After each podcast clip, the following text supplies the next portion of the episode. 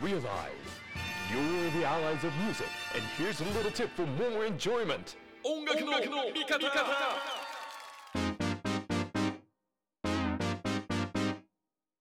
音楽の味方藤田匠ソロ稼働バージョンで今回もお届けします。アーティストへのインタビューを取らせていただきたいと思いますえー、ザ・マクファーディンというバンド。これ以前から僕も SNS などで紹介してはいると思うんですけどもライブも見させていただいたりという経緯があってですね、えー、新音源が1月19日にリリースということでインタビューさせていただけるということでお話しさせていただきます、えー、 Zoomで収録させていただきます。 the McFaddin から、えー、お三方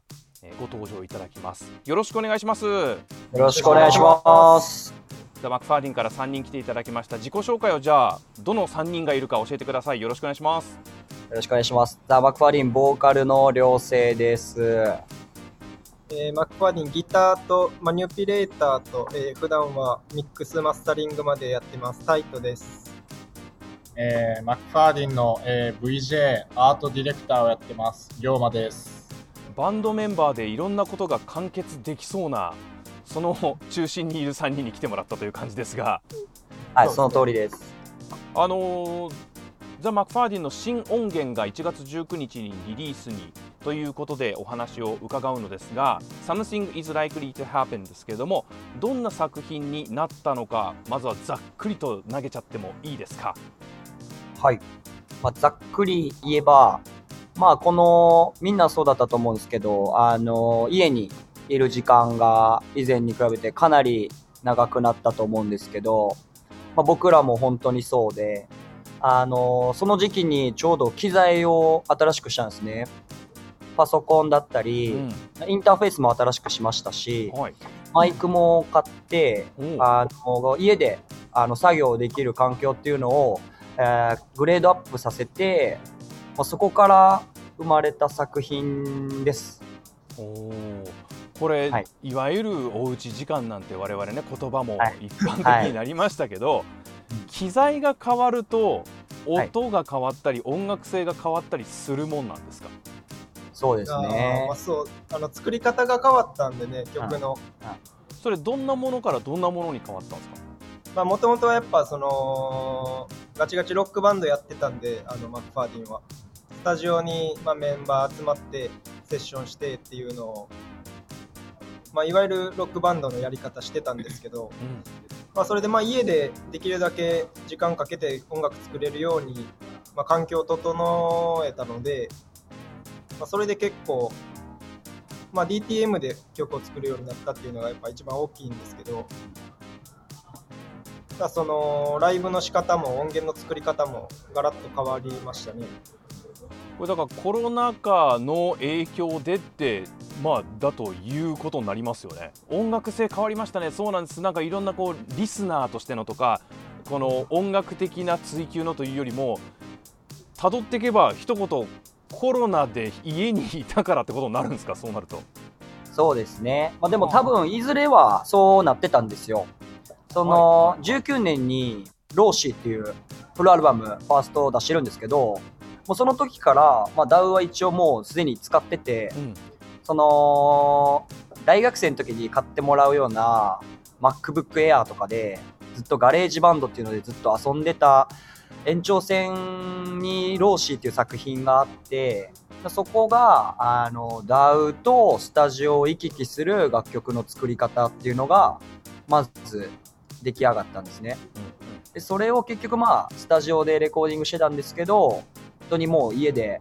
集中して時間をもう限りなく無限に使えるようにしたっていうのが今回の階段のような感じですね。ああなるほど、はい、でも考えてみれば例えばエレクトロな雰囲気だったりとか、うん、一方でバンドのギラッとしたディストーションの音とか、いろんなバランスをもともと持ってるメンバーなんだろうなというのはそのね太一さんがおっしゃってましたけどガチガチのそのロックバンドでありながらも聴いてる音とか自分たちの鳴らしたいものっていうのは比較的それこそ岩瀬さんが階段のって言いましたがもともと持ってたそのゴール地点みたいな部分こういうのを最終的に鳴らせればいいなっていうものにはかなりそのエレクトリックでその PC に適用できるような音作りをもともとなんか持ってたんじゃないかなみたいなイメージあるんですけどね。うんうん、そうかもしれないですね。まあ、なんか確かにそんなに意識して結構そのなんていうんですかねデジタルとアナログを合わせるじゃないですけど、うんっていうのをすごい意識して作ってたっていうわけではないので、うんなんか自然とそうなったっていう感じはありますね。うんこれってでもそのなんて言うんだろう使えば使うほど使えるようになってきたっていうノウハウ的なところなのか自分たちの鳴らしたい音楽がもともとあったのかあでも複合的なのかなソリッドなロックをこう全う続けるみたいなのもあるわけじゃないですかバンドにのキャラクターとしては。はい。なんか、うんその曲、今回、まあ、僕、メンバー全員楽曲作れるんですよ、基本的に。ローシーの楽曲とかだったら、まあ、各メンバーが2曲ずつぐらい担当してるみたいなイメージ。はい。なんかでも、今回に限っては、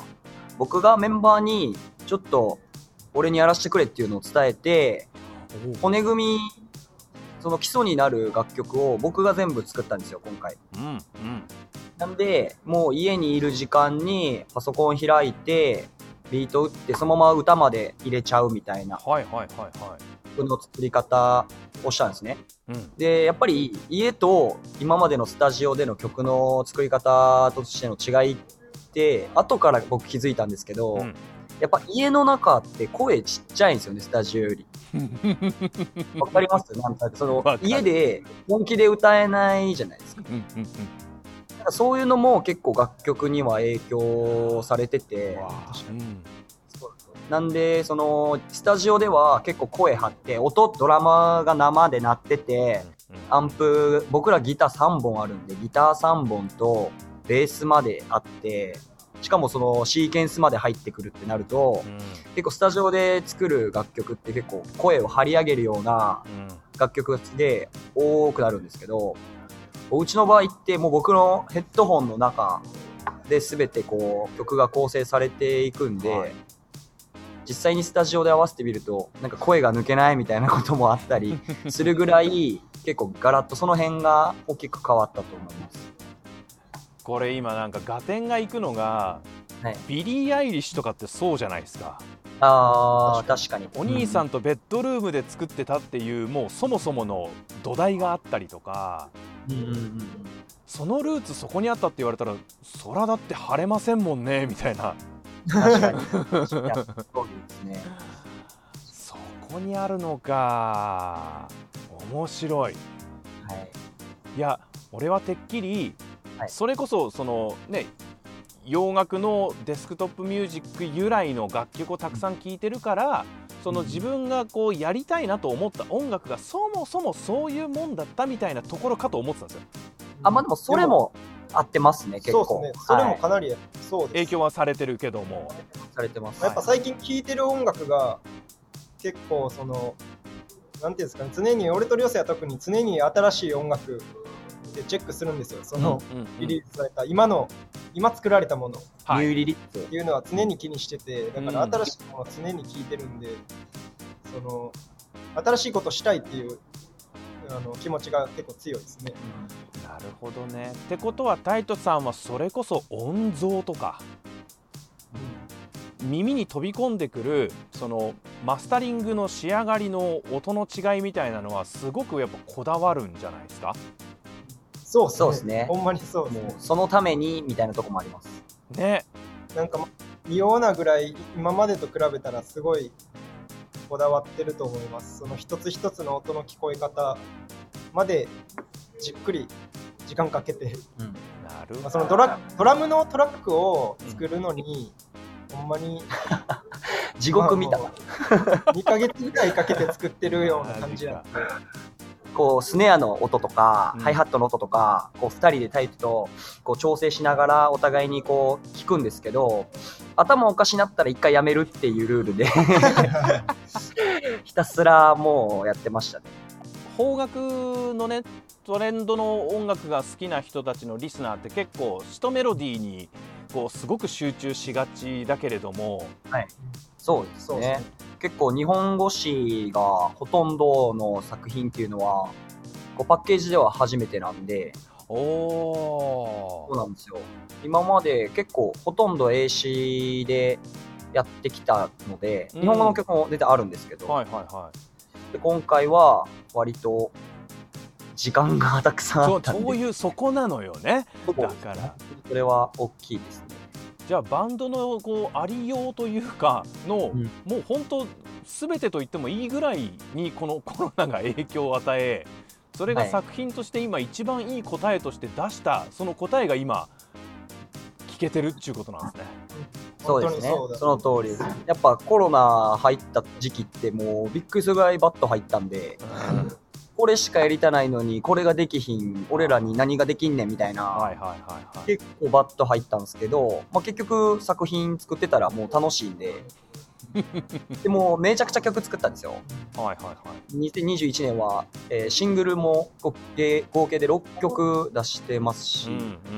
そのうちの2曲が EP に含まれる先行配信という形にはなってるんですけど、はい。まだ世に出してない楽曲もたくさんあります。あいいですね、はいそしてですね、あのー作品は特にザ・マッファーディの場合は音だけじゃなくて映像もということで、あのー映像のメンバーがメンバーとして入っているというのもこれも最近ではあるなんていうのかなトレンドまではいかないのかもしれないけどもあの今までだったらなんか不思議に思われた、えーところもあったかもしれない時代はあったんですけども、えー、龍馬さん。はい。